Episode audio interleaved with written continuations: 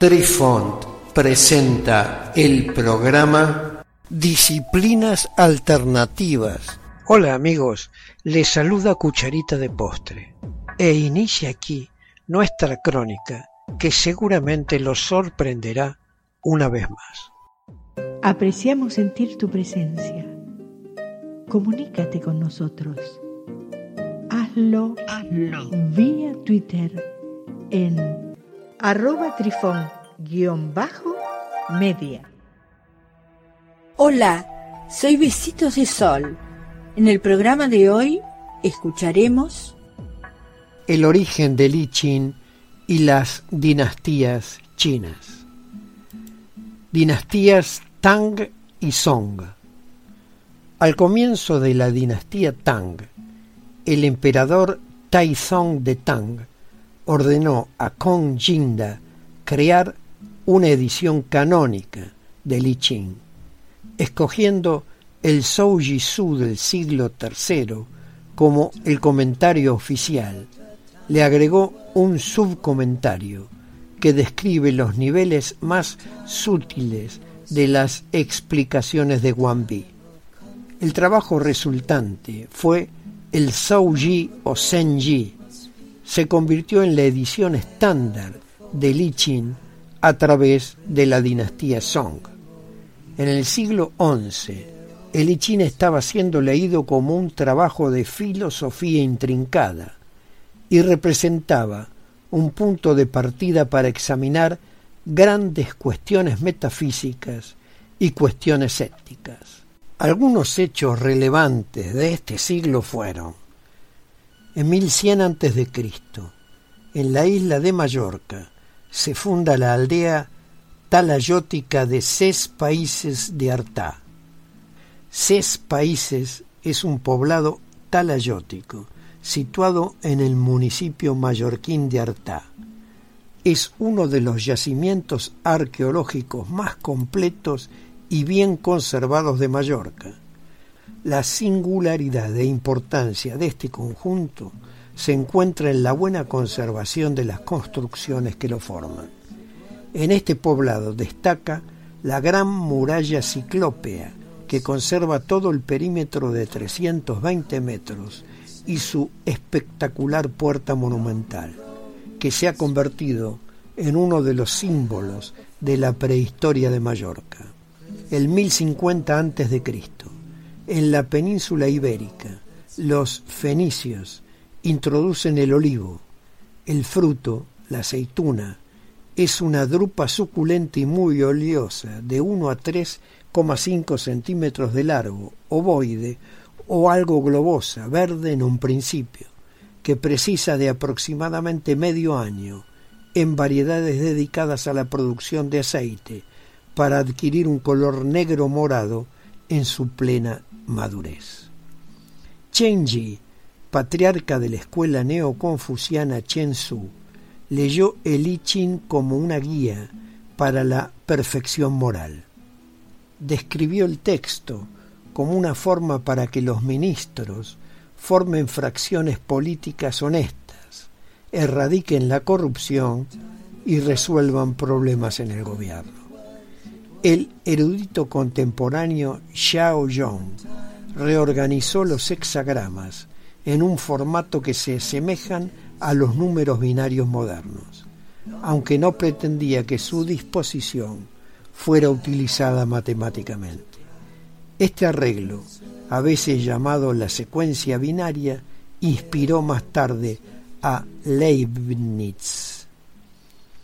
El neoconfucianismo el neoconfuciano Su Xi del siglo XII, cofundador de la escuela Chen Su, rechazó las dos líneas de comentario de la dinastía Han sobre Li Qing y propuso que el texto era una obra de adivinación y no de filosofía.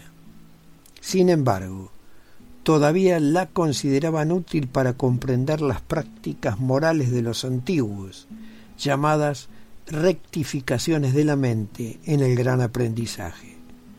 La reconstrucción de Suxi de la adivinación con el tallo de Milan Rama de Li Ching basada en parte en la cuenta del gran comentario, se convirtió en la forma estándar y todavía está en uso hoy en día. Cuando China entró en el período moderno temprano, el I Ching adquirió una relevancia renovada, tanto en el estudio confuciano como en el taoísta.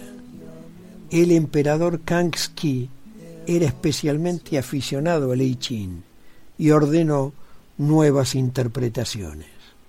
Los estudiosos de la dinastía Qing se centraron más en la comprensión de la gramática preclásica, ayudando al desarrollo de nuevos enfoques filológicos en el período moderno.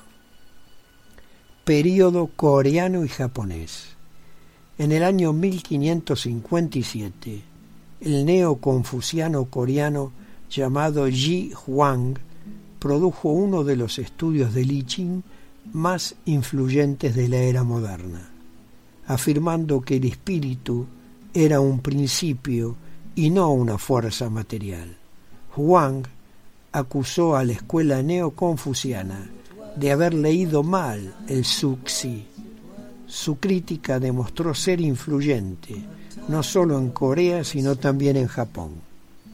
Aparte de esta contribución, el I Ching no fue fundamental para el desarrollo del confucianismo coreano y en el siglo XIX los estudios del I Ching se integraron en el movimiento de reforma Silhak.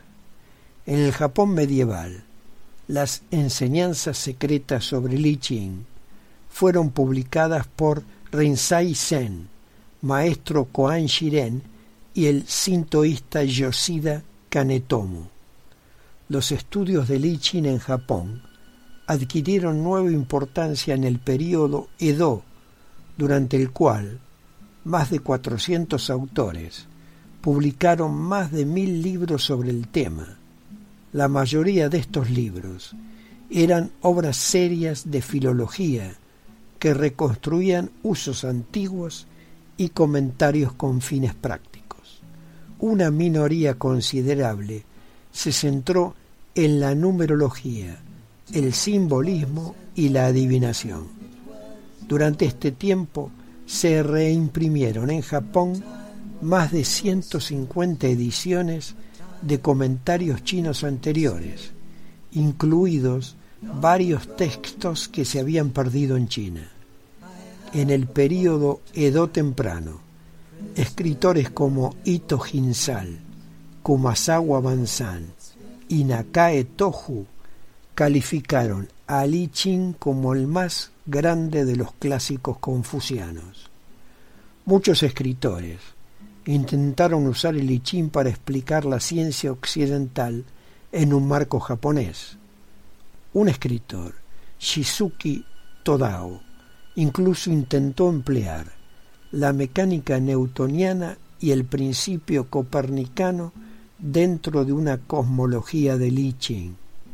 Esta línea de argumentación fue más tarde retomada en China por el académico y funcionario de Qing Zhang Zidong.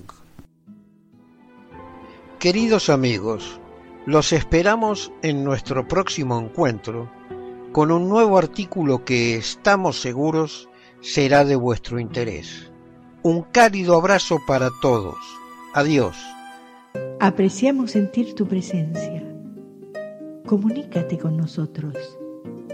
Hazlo, Hazlo. vía Twitter en arroba trifón-media. Este episodio lo encuentras en Anchor, Spotify y en tus plataformas favoritas. Hasta siempre amigos. Besitos de sol y cucharita de postre les dicen gracias por pensar.